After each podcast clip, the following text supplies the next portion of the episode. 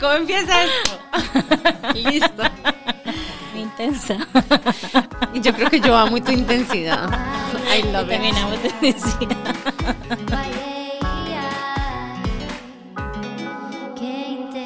Bienvenidos al episodio de, al episodio de hoy. Estamos ya grabando el tercer episodio. Y estamos súper emocionadas porque este es el tercer episodio que va a salir en el lanzamiento. Y les vamos a contar de nuestro descubrimiento semanal. ¿Cuál fue el tuyo, Nani? Bueno, el mío es que, de hecho, ando puestas hoy las botas con las que voy a ir a hacer un hike el domingo, porque estoy tratando de amansarlas para que no me hagan ampollas el domingo, em, porque voy a una caminata en el volcán Poás, ahora que abrieron los parques nacionales, y, y no sé, tengo demasiada necesidad de volver a conectar con la naturaleza y estoy muy emocionada. Entonces, mi descubrimiento son unos tenis buenísimos, Merrill, que tienen una cosa que me vendió el muchacho que se llama una suela Vibram. Vibram, la suela Vibram. Eso es Son mi buenísimos. Yo tengo unos y mi perrita, literalmente, cuando era cachorrita, lo mordió como por un año hasta que se le crecieron los dientes y todavía están perfectos. Hasta para eso sirven. Ajá, para todo, son lo máximo. Sí, el muchacho que me los vendió, básicamente, o sea, me evangelizó totalmente con esto y yo me imaginaba, no sé, hasta escalando, entonces de ya me proyecté a, a una versión mejorada de mí misma y compré los tenis. Son épicos y te van a servir un montón y durar muchísimo tiempo. Súper. Bueno, mi descubrimiento de la semana fue el tapping. Por primera vez fui a una sesión de tapping y ¿Qué es tapping? eso es lo que les iba a contar un poquitito. Tapping es como tocar ciertos puntos, según lo que estaba investigando, son como los meridianos los que estás tocando. Entonces decís como afirmaciones eh, negativas primero para empezar y concluís con afirmaciones positivas. Entonces empezás con tapping acá, que es el ¿A dónde? En esta partecita de acá. La parte más afuera de la mano. Ajá, tenemos un video también por si quieren ver exactamente por dónde empieza.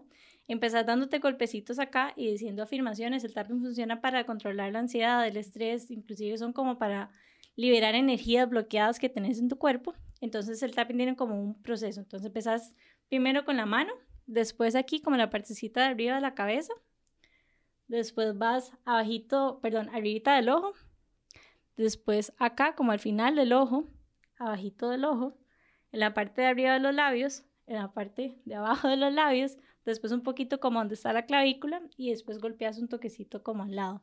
Entonces, la idea con el tapping es como poner un poquito como de presión, o sea, como tap, digamos, esos puntos y que te permitan liberar esa, esa energía, digamos, que está bloqueada. Y entonces estos, digamos, puntos claves energéticos están basados en, digamos, esta idea de los meridianos energéticos de la medicina china antigua, a donde dicen que hay conexiones entre diferentes partes del cuerpo y se parecen mucho, digamos, a, a los canales de los nervios. De la acupuntura, ¿no? Se, esa, está muy conectado con la acupuntura, entonces eh, hay como que diferentes lugares a donde si los presionas de cierta manera, pueden ayudar a, relajarte y a, digamos, esto que vos estás diciendo de liberar como cosillas que tenés o, digamos, procesos que tenés bloqueados y te ayuda a fluir. Totalmente, y es que muchas veces creemos que las emociones están separadas de nuestro cuerpo, pero la realidad es que no es esa. No sé si a ustedes les pasa, por ejemplo, yo cuando estoy súper estresada, mi cuello se me brota y se me pone súper rojo y no tiene reacciones físicas a lo que está sintiendo, o las hormiguitas en el estómago, etcétera. Entonces la idea es sacar como cierto provecho de eso y usar el tapping para lo que vos necesites. De la conexión mente o cerebro-cuerpo. Ajá. Ujú, Qué lindo, gracias Jimmy por compartir. Y hoy en el episodio tenemos a Katy Nane, que es la directora de consultoría de PricewaterhouseCoopers y también la mamá de Yayo y Kata. Katy nos va a hablar hoy acerca de lo que significa para ella el liderazgo femenino y cómo todas sus experiencias profesionales y personales la han hecho hoy una profesional más integrada. La pregunta que, que estamos explorando en este momento es que va a ser la pregunta que le vamos a hacer a todas nuestras invitadas, es si alguna vez te han llamado o etiquetado como intensa. Muchísimo. Sí. em, creo que es, es parte del- de los estereotipos de la sociedad, que las mujeres no deberíamos ser tan hablantinas, eh, hablar tan duro, tener tan, tanta necesidad de expresar nuestras eh, ideas y emociones. Mm, o cuando somos, por ejemplo, súper determinadas y entradoras, después hay un montón de otras etiquetas que surgen, pero, O pero a mí me... nos encanta bailar. Ajá. Pero a mí me encanta la idea de decir, bueno, es que sí, soy una intensa y más bien abrazar y empoderarme Ajá. porque ser intensa es ser apasionada. Y hacer algo bueno, eso es lo que te va a llevar a donde estás en este momento. Es, es espectacular, pero sí tiene una connotación desafortunadamente a veces un poco negativa. Bueno, entonces bienvenidos al Club de las Intensas hoy a Katy Me encanta. ¿Qué tan, qué tanto más bien vos has, te has cuidado de no entrar en ese, en ese modo de ser encantadora también por proteger etiquetas asociadas con las mujeres muy entradoras a algo? Y, y, y yo me voy, si yo me voy más atrás, eh, desde que estaba en la U, yo, yo estudié ingeniería industrial. De nuevo, una carrera, digamos, típicamente asociada a más hombres que a mujeres. Ingenierías en general. Entonces me acuerdo que yo conscientemente tenía que hacer un esfuerzo importante en las clases y en los proyectos y todo de, de, de aparecer muy seria, porque.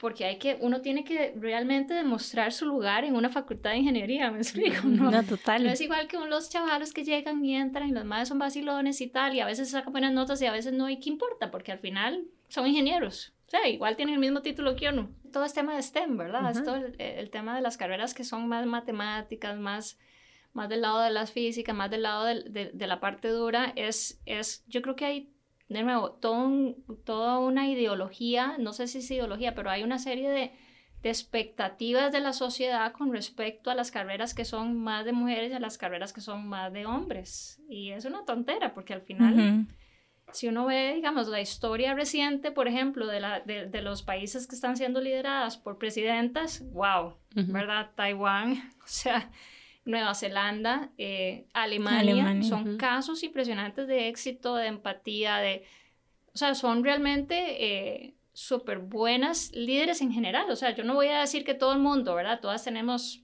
eh, eh, eh, cosas a favor y cosas en contra, pero, pero entonces es, de nuevo, es, eh, son como eh, expectativas de la sociedad con respecto al rol que uno como mujer debe tener y al rol que el hombre como hombre debe tener. El otro día alguien me dijo, no, es que a las mujeres no les interesa estudiar eso. Yo les dije, qué mentira. eso es demasiado mentira. Y yo creo que eso es como que el mismo tipo de mentalidad que hace que a la hora incluso de reclutar laboralmente, digo, bueno, no, es que, o sea, a las mujeres no les gusta, casi no hay mujeres para este puesto y además las que son seguro están como muy masculinizadas, Sí. ¿verdad? Ese era el otro tema, exacto. Ajá. Que tienden a verlo a uno como la más marimachilla. Ajá. Que a veces Ajá, pueden lo hasta esperar eso, ajá, que no Sí. tiene que ser. Inclusive como vos pequeñita, o sea, a vos te van guiando como hasta ciertas áreas, digamos, no sé, que seas, o sea, esto es un toque muy etiqueta, pero no sé, que seas enfermera, que seas diseñadora, bueno, yo soy diseñadora, pero o sea, como que te van tirando hasta ciertas profesiones que son las que son de mujeres y no te fomentan toda la parte de STEM, digamos, que es la amor especialidad por de la Nani. matemática, Ajá. amor por la ciencia, amor por los motores Ajá. o lo que sea que uno quiera, ¿verdad? Sí, yo cuando estaba chiquitita, o sea, yo, esa era eh, mi personalidad. A mí me acuerdo que yo entraba con mami a veces al, al mercado, vivíamos en Limón, porque mi papá trabajaba con la Standard Food Company, entonces siempre vivía un ambiente muy, eh, totalmente fuera de, de, de- de San José, era, aquello era como una burbujita, de hecho vivíamos en la zona bananera y bueno, todo. Entonces yo iba con mami, la acompañaba al mercado de Limón a comprar verduras y yo andaba con botas de hule, ¿verdad? Botas de hule y aquí tenía, y era lo máximo para mí, una cuchilla en la faja. y le decían a mami, ay, señora, tan linda su chiquita, ¿y por qué la deja andar tan marimacha? Le decían. y mami así como, o sea, si hay algo que en mi casa yo siempre sentí es que a mami le importaba un pepino, o sea, yo me montaba, andaba a caballo con mi hermano, porque además tengo un hermano que me lleva 11 meses y Ujú. era mi héroe. O sea, era mi héroe, ¿verdad? Yo quería ser como él y tener las libertades de él, ¿me entiendes? Y no había ninguna diferencia entre lo que él hacía y lo que yo hacía. Entonces montábamos a caballo y nos subíamos en todos los árboles y bajábamos guayabas. O sea, era como un ambiente muy, muy libre y muy apartado tal vez de la sociedad de San José, que es mucho más tradicional, sigue siendo muy tradicional. Entonces nunca sentí, eh, eh, ¿verdad? Siempre crecí en ese ambiente donde yo siempre quería ser igual que mi hermano. Entonces me iba con mi papá a la lechería y le ayudaba y le llevaba todos los charts de productividad de todas las vacas. Esa era mi vida. Entonces para mí fue muy natural decir yo quiero ser ingeniera, o sea, así soy yo.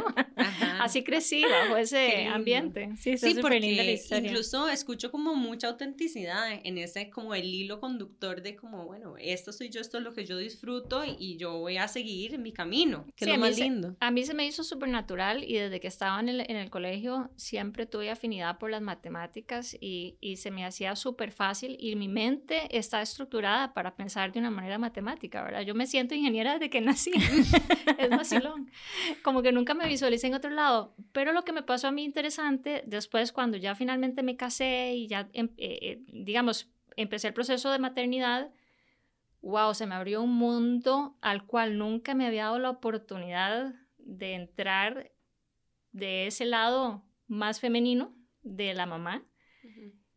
Y, o sea, fue un, se lo juro que a mí me dio así, fue como un 380 en mi vida, o sea, 360. Yo dije que, o sea, wow, puedo ser mujer y no pasa nada malo tampoco, o sea, ¿me entiendes? Mujer en el típico sentido de la mujer. Y la maternidad fue una experiencia, sigue siendo, ¿verdad? Eso nunca deja de ser, pero el, el dejarme eh, llevar por las emociones amarradas a la maternidad, que son típicamente femeninas, fue un despertar en mi vida impresionante, o sea, fue lindísimo, lindísimo, porque venía de una vida y de una estructura mental muy, muy cuadrada, muy matemática. ¿Y cómo, es, cómo es la maternidad no eso? ¿En qué sentido? O sea, porque decís que, que, que diste un giro como 180 entre lo que antes era ¿verdad? Esta estructura mental de Katy y lo que luego pasó cuando, cuando te abriste esta posibilidad o este nuevo rol de ser madre. Y entonces, ¿cómo, o sea, por qué hay un 180? Wow, no sé, o sea, yo lo veo como mi vida es antes de ser mamá y después de ser mamá. Entonces, ¿qué pasó en, en ese proceso eh, de convertirme en mamá?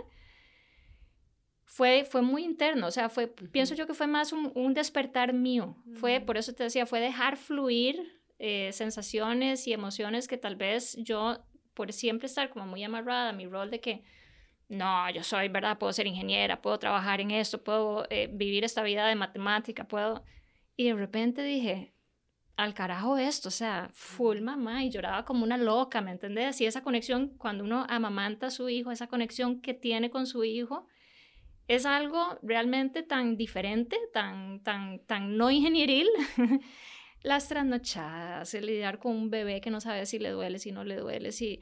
O sea, te llena de incertidumbre, en el mejor sentido de la incertidumbre, una vida que antes tenías como muy estructurada y muy planificada. Me encanta escuchar esto tuyo porque estás diciendo básicamente la esencia de nuestro podcast y es que muchas veces nos sentimos como en esta dualidad de que, ok, sos súper profesional y todo lo demás, pero también quieres ser la persona que se quiere hacer mascarillas en la noche y a veces es como que como que si el mundo te juzgara y que si sos una girl boss, digamos, solo puedes ser de cierto estilo. Eso no es cierto. Exacto. Y esa es la esencia de nuestro podcast, de hecho. Como que no puede ser fuerte y suave al mismo tiempo. Ajá. Sí, sí, sí, y entiendo. Ese estereotipo que existe, que no es cierto. Y después de que yo fui mamá, eh, eh, hubo una época en que ellos estaban chiquititos que yo dejé de trabajar eh, porque quería, digamos, como ser mamá full por una época de mi vida. Y entonces dejé de trabajar y, y dije, bueno, voy a estudiar fotografía. Porque siempre me había llamado la atención, ¿verdad? Y y siempre pensé, debo ser chapísima, ¿verdad? Porque pues, volviendo a lo mismo, o sea, porque uno piensa, si uno tiene más una fortaleza en el área, digamos, más, más dura, más hard, más STEM, probablemente voy a ser una inútil en fotografía. Y bueno, resulta que igual que con la maternidad, donde te dejas y, y realmente te das esa oportunidad de aprender de ese otro lado más soft, wow, se me abrió un mundo también de, wow, no soy mala tomando fotos.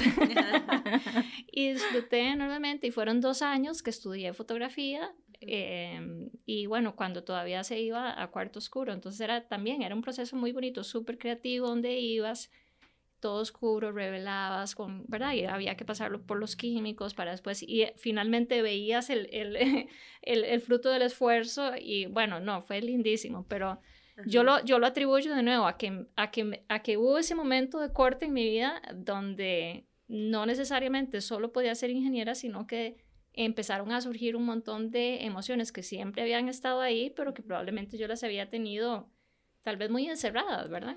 Me decís como una aha moment, eso es lo que siento. Ajá, de fijo, de fijo, como como que hay un momento donde conectaste más profundamente con conexión humana. Sí. De, una, de un lugar más amplio, no solamente con estos nuevos seres que vienen a formar como casi que una extensión tuya, pero que te ayudan a través de ellos también a conectar con vos misma y ver otras cosas que existen en vos. Que siempre estuvieron, exacto. Ajá, que existían en vos, pero que en este momento las estás pudiendo accesar más libremente a lo que antes tal vez te dabas permiso a accesar. Exacto, eso fue, sí, sí, fue como reconocer algo que siempre estuvo en mí, pero que nunca me di la posibilidad de, de como de explorar tal vez y de dejar fluir en, en, en, mi, en, mi, en mi persona.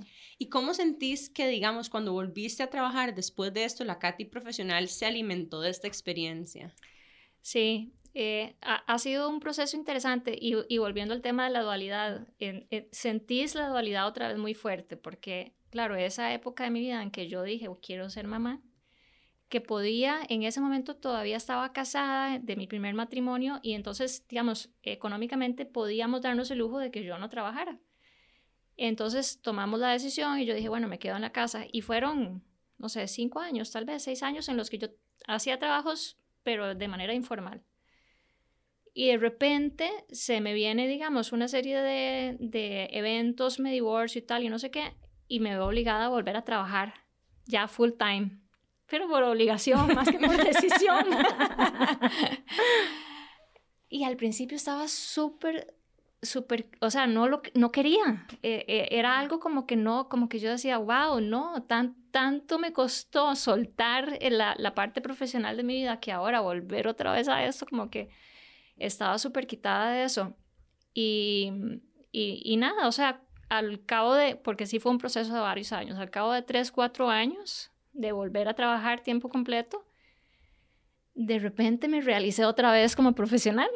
Entonces todo empezó a calzar de ese lado también. Entonces como que empecé a medir y yo dije, wow, qué, qué interesante porque toda la experiencia que me permití vivir durante ese tiempo que dejé de trabajar, ahora me hace una persona súper completa. O sea, como líder, como gerente, como incluso cuando me tocaba hacer algún tipo de negociación, eh, es, uno entra con una visión más balanceada, ¿verdad? Entras con, con, eh, con, una expectativa diferente de lo que querés lograr de una reunión, de lo que querés lograr de un proyecto en particular. Entonces, como que me siento mucho más balanceada eh, al cabo de unos años, al principio fue como un pleito terrible, no quiero estar aquí, eh, no quiero trabajar, y después como que empecé a disfrutar las dos cosas otra vez y, entré en ese balance que me ha permitido, digamos, hace cuántos años volví a trabajar, full, full, hace como 12 años. Y, y realmente, digamos, lo he disfrutado muchísimo, pero sí fue un proceso de, de, complicado regresar otra vez a, a, a, mi, a mis raíces más, más duras. Lo que decís, inclusive mucha gente, bueno, muchas mujeres como que están en esa, en, e, o sea, como en esa incertidumbre y en esa como angustia de que quieren ser mamás, pero al mismo tiempo no quieren dejar de trabajar porque sienten como que si dejan de trabajar como ese espacio perdido, les va, a, les va a disminuir sus oportunidades en un futuro. Y es súper lindo escuchar de tu parte que vos te permitiste ese espacio y regresaste y regresaste con más fuerza y que has podido utilizar todas esas herramientas que aprendiste en tu maternidad para sacar adelante tu trabajo también y llegar a un balance. Y de hecho, es una decisión consciente, o sea, vos tenés, si tomas una decisión así, tenés que estar tranquila en que vas a poner on hold, porque esa es la realidad de tu carrera profesional por unos años, y después tener la paz mental de que lleva también un tiempito volverla a levantar y que probablemente las mujeres que no hacen ese proceso van a estar mucho más adelante que vos profesionalmente y estar bien con eso, o sea, no pasa nada. Me acuerdo que hace unos, hace unos eh, meses estaba mi hija súper acongojada y me decía, mami, es que yo no sé, yo quiero ser pintora, quiero ser artista, pero al mismo tiempo no sé si yo voy a poder mantenerme eh, ¿verdad? Eh, eh, ya digamos a, un nivel financiero. Yo le dije, gorda, a ver, tranquila, o sea, vos definís lo que para vos es exitoso y lo que para vos es económicamente cómodo y lo que... No te preocupes, si eso te llena, ¿verdad? Dale viaje a eso. Y es un poco lo que yo viví también, o sea, seis años o siete años que me dediqué a ser mamá, full, y de repente volver y yo decía, wow, yo veo las que empezaron conmigo y están de directoras, de gerentes, de vicepresidentes, de... Tengo una amiga muy querida que ahora es la gerente general de Intel y yo, y yo pienso, wow, qué éxito, pero ella nunca dejó de trabajar. Excelente, o sea, esa fue su decisión yo no, no, nunca voy a llegar a ese nivel, todavía no, me falta y no sé si quiero ya tampoco. Pero that's fine, o sea, tenés que aceptar las decisiones que tomas y vivir con ellas y, y, y relax, o sea, llenarte con otras cosas, no necesariamente con éxito profesional, ¿verdad? a mí me encanta el mensaje que estás dando porque incluso, y además muy pertinente a este momento que estamos viviendo de tanta incertidumbre y de transformación, porque lo que escucho es que uno puede como renacer varias veces en una vida, ¿verdad? Eh, primero, esto es lo que yo soy o quiero ser y me siento auténtica haciendo esto. Después resulta que me siento auténtica ser mamá. ¿Y saben qué? Cambió de opinión. Si nunca dejaste de ser auténtica, siempre Cambié de opinión, Sí. Eso pensaba yo hace un año, pero ahora quiero ser mamá y este es, aquí es donde quiero estar en este momento. Y después, ¿saben qué? Resulta que vuelvo a renacer como profesional y entonces qué lindo porque en este momento donde tantas personas sienten la necesidad de reinventarse para ajustarse y adaptarse a lo que está sucediendo, o sea, lo que escucho es una historia, ajá, de mucha resiliencia, entonces, y además como muy, muy variada, porque no es solamente como que, bueno, primero eh, primero hice esto profesionalmente y después me cambié de campo, que esa es una transición que muchas personas hacen saliéndose de su zona de confort. Pero incluso esto es como que no, no solamente me cambié, sino que hice así un desvío que parecía un desvío en el momento, pero que en realidad ahora está enriqueciendo tu, tu propuesta de valor como profesional en general. Sí, te da una perspectiva diferente de lo que es, ser profesional. Y también hay otro tema que, que, es importante también con todo esto que estás hablando de, de, la necesidad de reinventarse y es uno tiene que sentir que la decisión que está tomando la está tomando porque, la, porque quiere realmente tomar esa decisión, porque igual hay muchas mujeres que quieren ser mamás, pero no quieren dejar de ser profesionales. y, y, está bien, también es absolutamente válido y, y, se respeta 100% en el sentido de que, de que pues, es un reacomodo diferente de, de la vida, ¿verdad? O sea, igual eh, conozco mujeres valiosísimas, de nuevo, que han sido eh, mamás y, continúan con su carrera y no pasa nada. O sea, es una decisión con la que uno tiene que sentirse cómodo. A veces es cómodo dejar de ser profesional por un tiempo. Yo pude también, o sea, por eso hice esa observación. No todas pueden tomar esa decisión de decir, voy a dejar de trabajar. O sea, hay gente que no puede, económicamente hablando, tomar esa decisión. Yo lo pude hacer y por eso voy a estar eternamente agradecida. pero, pero es una decisión con la que uno tiene que realmente sentirse muy cómodo y decir, o sea, that's fine, o sea, estoy, estoy cómoda con eso, me siento en paz. ¿Cuáles son para vos, o sea, para tomar una decisión con la que uno se sienta cómoda? ¿Qué componentes hay en esa decisión? Eh, pucha, no sé, yo creo que es algo que uno siente. Es algo que uno siente, es algo que uno sabe que está bien. ¿sí? Y de la misma forma que uno no puede tomar una decisión que sabes que no está correcta, ¿verdad? Y decís, wow, no, eso no lo puedo hacer, no, no soy cómoda, no me gusta, no, no puedo seguir. O sea, esa decisión no está acorde a lo que yo siento que es correcto. Es más un tema, creo yo, como de como de sentimiento, sí, y que vaya con tus valores, que vaya con lo que vos crees con tu moral, cualquiera que sea esa y cualquiera que sean esos valores, tiene que estar acorde con esa manera en que vos vivís la vida. Okay. Y así decides, pues, está bien o está mal. O sea, tal vez es una... Ah, yo puedo, digamos, identificar las rutas o las posibilidades de un lugar racional, pero al final la decisión yo la tomo como conectando con uno mismo, con la intuición, con los sentimientos. Con la autenticidad. Exacto. Con lo que sos, con lo que realmente te mueve a vos como persona. Em, y, y, y, sí, vos lo decís como con tu interior, se puede hablar de valores, se puede hablar de moral, se puede hablar de, de, de creencias incluso, pero tiene que ser acorde a tu persona, a tu ser, sí. Okay. Y, y, y bueno, y hay momentos en los que tomas decisiones más racionales también. y de repente decís como, sí, como, como cuando yo tuve que volver a trabajar. O sea, esa no fue una, decisión muy emocional. Pero había que hacerlo en ese momento, ¿verdad? Y entonces, y, bueno, eh, poco a poco lo acepté y poco a poco le, le, saqué la ventaja que tenía que sacar. Pero en ese momento no era una decisión emocional.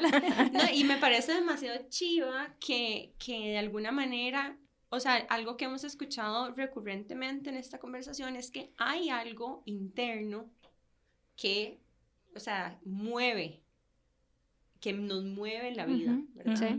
Y, y, esa exploración interna, tal vez muchas personas la logran, eh, logran esa conexión después de algo que les sucede grande, ¿verdad? Que los conmueve, como por ejemplo ser mamá para otras personas pueden ser otros detonantes, claro. ¿verdad? Grandes. Pero siempre hay ese, ¿verdad? Ese anhelo como de volver la lupa hacia adentro y como que explorar un poco más lo que hay adentro como una manera de volver a descubrirse. Algo que me parece súper valioso de lo que vos nos contaste es que a vos te permitieron ser quien eras desde siempre. O sea, no se te dijo, no, no tenés que ser así. Entonces creo que fue súper valioso para, para vos, para la Katy de ahora y para la Katy en sus diferentes etapas, que el haber tenido la oportunidad de ser quien era siempre, de no haber sido tachada como no, eso no, o sea, te dio fuerza y te permitió seguir tu intuición y seguir creciendo y seguir convirtiéndote en la persona que sos en este momento. Sin lugar a dudas, sin lugar a dudas. O sea, que el, el haber tenido una niñez y una adolescencia en la que en la que nunca se me, se me vio como algo feo, como algo malo, como, ¿verdad? Como nunca se me dijo marimacha. Este, pero eso hace toda la diferencia del mundo. Total, que tu mamá te protegió, o sea, de esos comentarios y etiquetas que nada que ver. Exacto, exacto. Y, y, y yo creo que eso es algo que uno también tiene que ser consciente cuando, cuando sos mamá también, de tener mucho cuidado en esas etiquetas, de nuevo, volviendo al tema que mencionas. Este, a mí me hace mucha gracia y yo lo cuento porque ahora me da risa, porque, eh, digamos, fue simpático. Cuando yo supe que yo iba a tener una, una mujer, que es Catalina, mi segunda, yo dije, yo no la voy a etiquetar como mujer, o sea, le pinté el cuarto amarillo y celeste. y todo, ¿verdad? Y le compré ropita que no era rosada, yo decía, no, rosado no. Además, nunca me gustó el rosado, pero bueno. Y entonces cuando ella nació, yo dije, ella va a hacer lo que ella quiera hacer siempre. Y, y el vacilón es que cuando ella ya fue creciendo, como a los cuatro o cinco años, se enamoró de las princesas. y entonces tuve que contratar a una muchacha que me viniera a decorar el cuarto rosado totalmente y le puso un castillo de princesas en una pared y ella estaba lo más eh, realizada en su castillo de princesas y yo dije, bueno, ahí sí, finalmente eso es lo que ella decidió, pero al menos no fue la mamá la que se la pintó, sino que fue ella la que decidió que quería una princesa en el cuarto. Y qué lindo mensaje también de dejar ser. O sea, como todos somos diferentes. O sea, la feminidad se, es princesas, pero también son botas de y cuchilla. Exacto, exacto, sí, sí, sí. Y bueno, el vacilón es que entonces ella creció y conforme estaba en el colegio, eh, ella tiene una personalidad interesante en el sentido de que le encantan las matemáticas y siempre tuvo, digamos, mucha facilidad en las matemáticas, pero tiene ese lado artístico que se le desborda. Finalmente terminó decidiendo estudiar una carrera más artística, ella estudia diseño publicitario pero tiene esa dualidad interesante. Mi hijo es, es un poquito el contrario, o sea, siempre pensé que iba a ser ingeniero, igual que su papá y su mamá, y ahora resulta que yo siento como que, ¿verdad? Como que no, esa no era, ¿verdad? Él estudia administración y tal, pero, pero no sé, yo siento que todavía le falta como encontrar ese espacio donde él se siente más cómodo, ¿verdad? Que claramente no es ingeniero. Es como más filósofo. Sí. Es, es, más profundo, es muy pensativo. Súper investigador.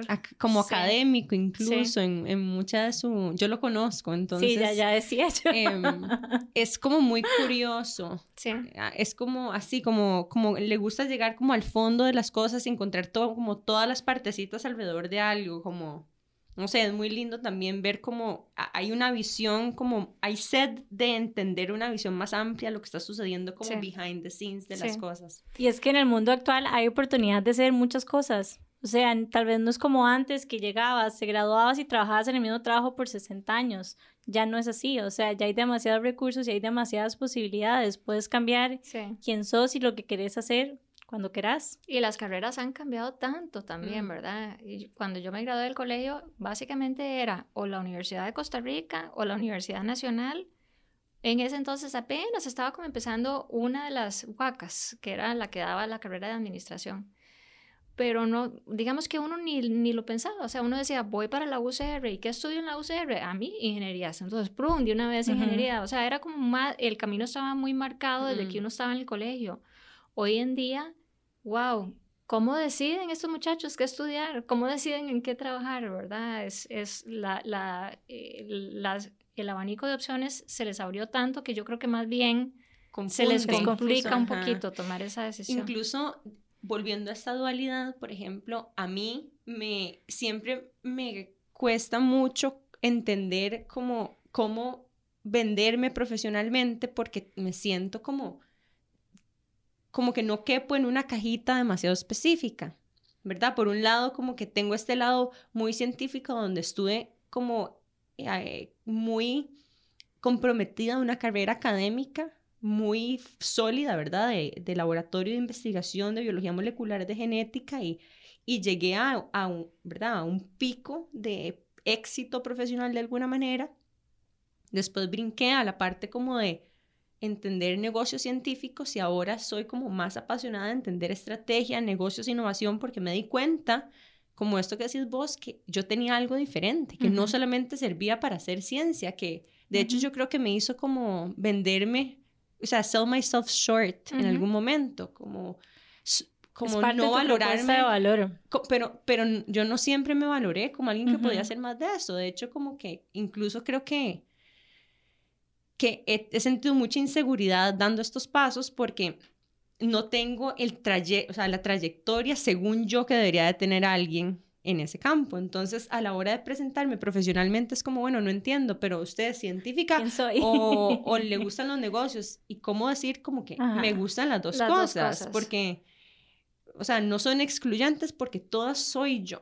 Entonces, yo más bien trato como de quebrarme en pedacitos para poder caber en las gavetitas que tiene la gente organizadas de posibilidades profesional y me siento co- incompleta en todas. Sí, pero e- es interesante porque yo siento que hoy en día, mucho más que antes, hay una apertura mayor a carreras no tradicionales.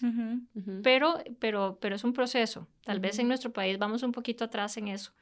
Pero creo que los muchachos, aunque tienen esa diversidad de opciones y es mucho más difícil tomar una, una dirección de qué quiero ser yo y, ¿verdad? y a dónde quiero trabajar, por lo menos ahora ya hay un poquito de apertura, ya no necesariamente, ¿verdad? Ahora buscan más habilidades o- y ahora buscan ya no tanto la carrera, digamos. Yo siento que, que se está perdiendo un poquito y está perfecto la importancia de decir, tengo este título de la Universidad de Costa Rica. Ahora ya se habla más de qué he hecho yo con mi vida, eh, qué habilidades puedo ofrecer en cierto tipo de trabajos. eh, pero es un proceso, o sea, hacia eso vamos encaminándonos. Sin embargo, me llama la atención que vos todavía sintas que, que no es tan fácil, ¿verdad? Porque en realidad eh, yo- a mí me pasa muy parecido y por eso me encanta trabajar en consultoría, porque en consultoría de verdad uno hace lo que sea y realmente al final de cuentas es, es, un, es un trabajo que ni tengo que ser administradora, ni tengo que ser ingeniera, ni tengo que ser eh, eh, nada, ninguna carrera en particular, simplemente tengo que usar un montón de habilidades que uno va desarrollando a lo largo de la vida para apoyar en un proceso particular que una empresa está pasando y, y normalmente asociado a una transformación. Yo tuve una, una persona que aprecio muchísimo cuando estaba empezando en consultoría hace muchos años y, y ella era socia, por Wow. cierto, llegó a ser socia. Ajá. Muy bien. Este, y, y, por cierto, una persona interesante, eh, de, ella estudió matemática pura y luego estudió psicología, que es una combinación que me parece Mm. interesante, pero que he escuchado con el paso de los años varias personas que Me la tienen. identifico. Sí, sí, sí. Ujú. Este, entonces, y era una mamá full, tiene tres hijos grandes, y bueno, ahora tienen nietos y todo, pero bueno, en ese momento tenía sus tres hijos en edades eh, de, de colegio. Este, y ella, o sea, para mí era un role model sin lugar a dudas, eh, digamos, era como esa persona que uno volvía a ver y decía, bueno, yo quiero llegar a ser como ella, pero más allá de eso, pucha, creía tanto en mí, o sea, y constantemente me decías que estas son tus habilidades, tus skills, yo quiero que vengas, que presentes, eh, me encanta, o sea, tu look profesional, y, y constantemente estaba diciéndome cosas que yo decía, me afianzan como persona, como mujer, como profesional y me encantaba. Y eso es, para mí marcó mi vida profesional muchísimo también. ¿Y cómo hacemos para que más mujeres tengan estos sponsors? Eh, de necesitamos eh, promover esos espacios, ¿verdad? Promover esos espacios para que exista. Yo, yo, o sea, no es, no es tan fácil porque pocas mujeres llegan a, a esas posiciones, esa es la realidad. Como a, poder ser, o sea, tener un lugar suficientemente alto en la jerarquía de una empresa o de una corporación para tener digamos, la posibilidad de ser sponsor. Y el poder también, ¿verdad? El poder, que es como de levantar a otras. Exactamente, de ayudarlas. Pero también uno puede, digamos, en las organizaciones puedes generar grupos de empoderamiento femenino y, y, se les pueden llamar de maneras diferentes porque no a todos los socios les gusta Women's Leadership. y yo hablo socios por decir, digamos, eh, gerentes, directores, dueños, eh, pero se les puede dar diferentes nombres, pero son espacios donde uno puede tener estas conversaciones y donde pueden, ¿verdad?, generarse estos, estos role models y, y hablar abiertamente sobre temas y, y qué hago y, ¿verdad?, y mi casa y mis hijos y mi cosa y las escuelas y, ¿verdad?, es todo ese montón de, de complejidades que a veces las mujeres enfrentamos. ¿Y vos crees como que tener como un tipo de círculo con colegas que tal vez están como al mismo nivel donde vos estás también podría ayudar? Muchísimo, a mí me encantaría conocer de eso. O sea, yo sé que existen, pero desafortunadamente no son tan fáciles de encontrar. O sea, es, eh, porque de vez en cuando como que oigo. Exacto, sí, sí, como redes de mujeres. Eh, eh, pero, a ver, abiertos, ¿verdad? Porque a ver, eh, tenemos esa connotación de que women's leadership, ay, ven las feministas, esas locas, no sé qué. O sea, quitarle esa connotación negativa y, verlo como desde que estoy aquí para ayudarte, para, para, para que encontres tus cualidades y las potencies, ¿verdad? ¿Cómo podemos nosotros, a través de como esto que hemos descubierto en gran parte por la, la condición que hemos vivido, ¿verdad? De ser mujeres profesionales, a donde hemos visto como que como que nos hemos tenido que acomodar y acoplar más, ¿verdad? O adaptar a un mundo que no fue diseñado para necesariamente este tipo de lenguaje, ¿verdad? Más integral.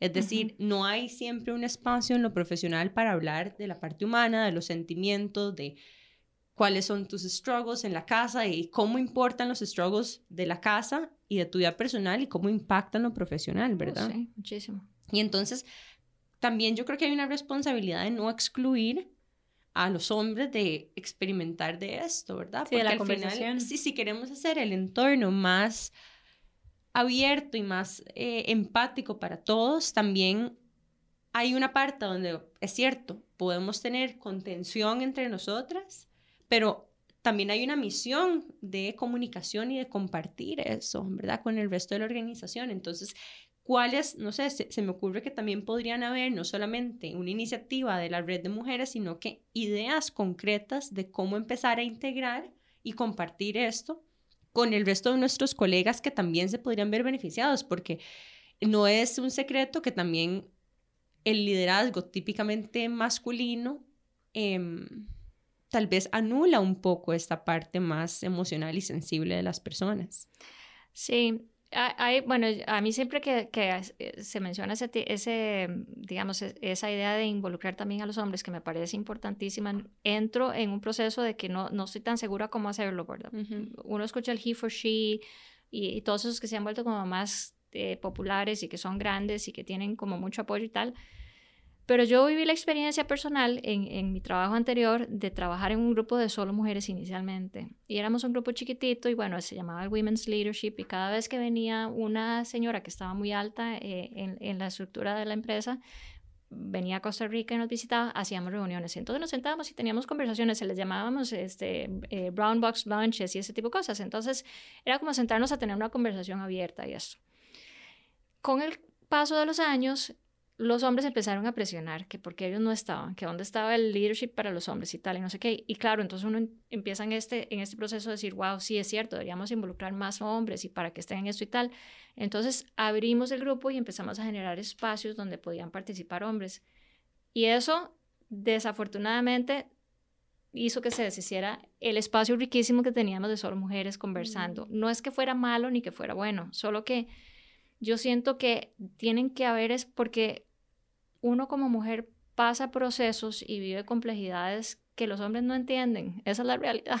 O sea, uno tiene, em, ¿verdad? E, ellos no saben lo que es eh, estar en una mesa de reuniones y hablar sobre algún tema que vos te sentís cómoda para hablar y que después te llamen aparte y te digan, pucha, mira, tal vez estás siendo como demasiado fuerte con tus impresiones y, te, y uno, ¿are you kidding me? O sea, me está hablando. Y, o sea, esto en un ambiente profesional hoy en día, los más eso no lo entienden, digamos. Para eso, eh, eh, para ellos eso es absolutamente impensable.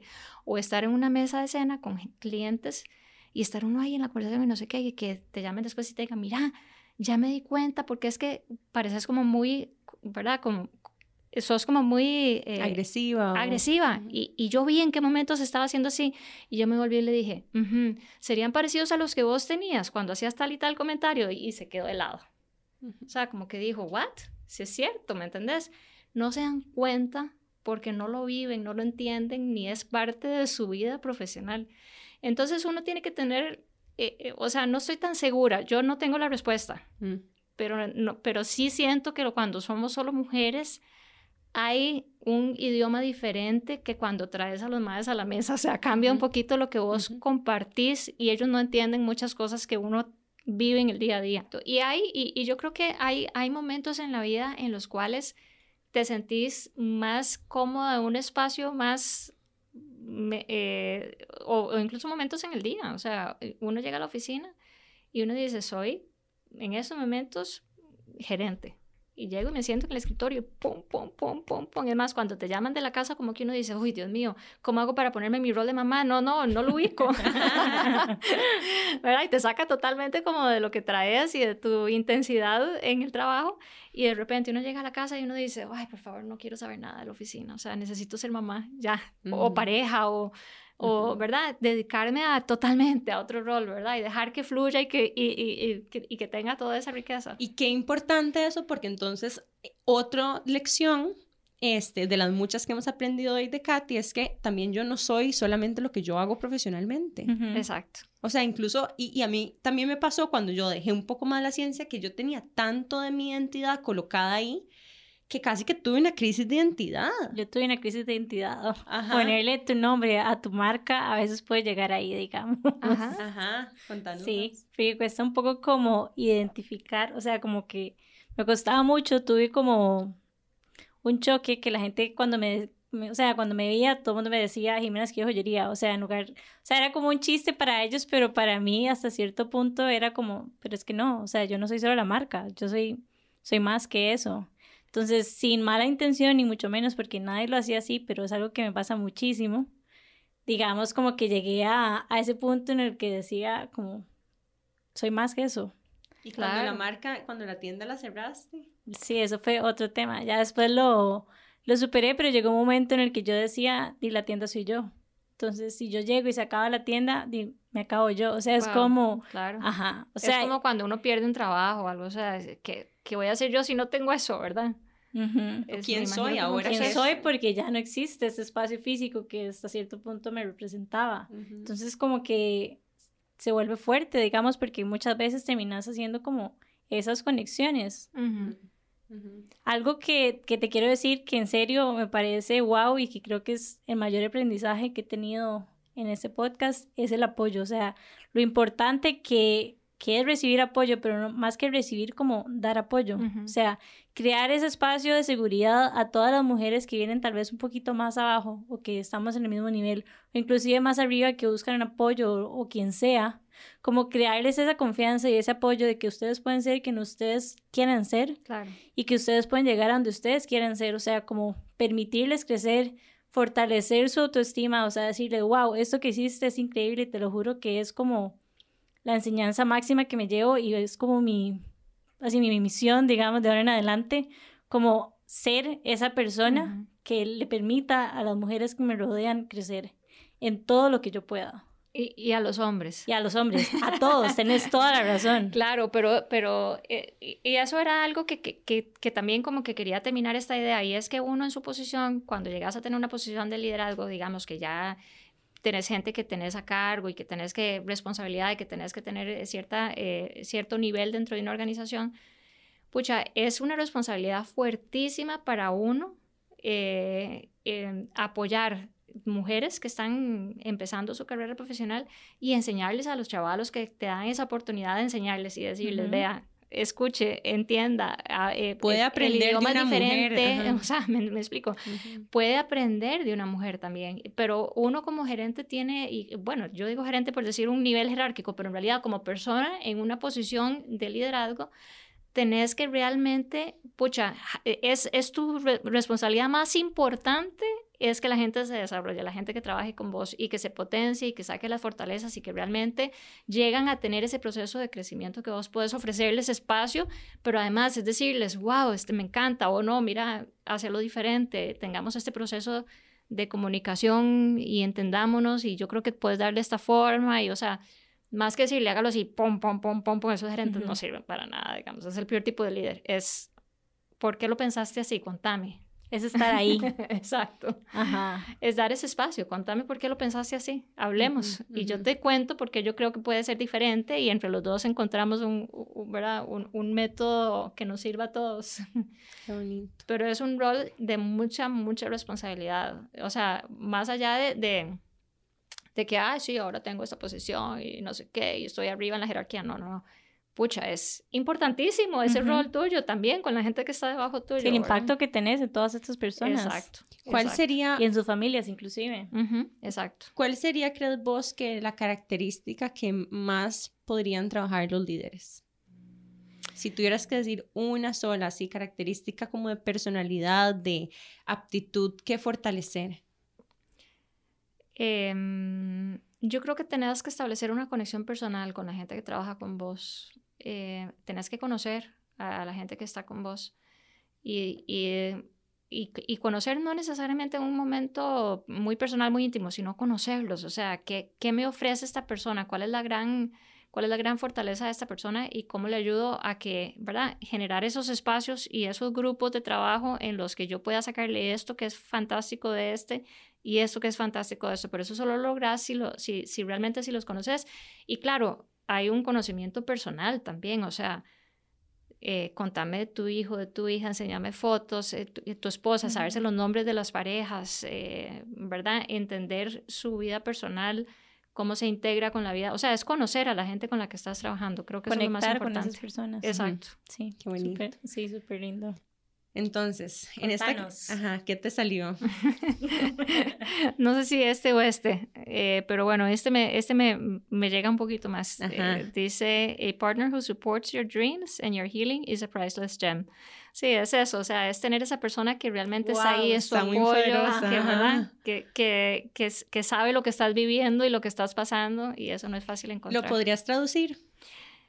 Em, una pareja que apoya tus, eh, tus sueños y tu proceso de, de sanación es una joya sin precio. Wow, mm. creo que es algo que como que el destino nos está diciendo que no se podía ir sin que lo habláramos y es que es súper importante tener el apoyo de la persona con la que estás. O sea, hasta cierto punto vemos como a, que seas el jefe que te está apoyando, a la mamá o a tu papá que te está apoyando, la pareja se convierte en esa persona y es vital para tu desarrollo. Totalmente de acuerdo, totalmente de acuerdo. Yo creo que eh, la pareja adecuada te potencia y la pareja no adecuada te hace reduce, te, reduce y te hace sacar lo peor.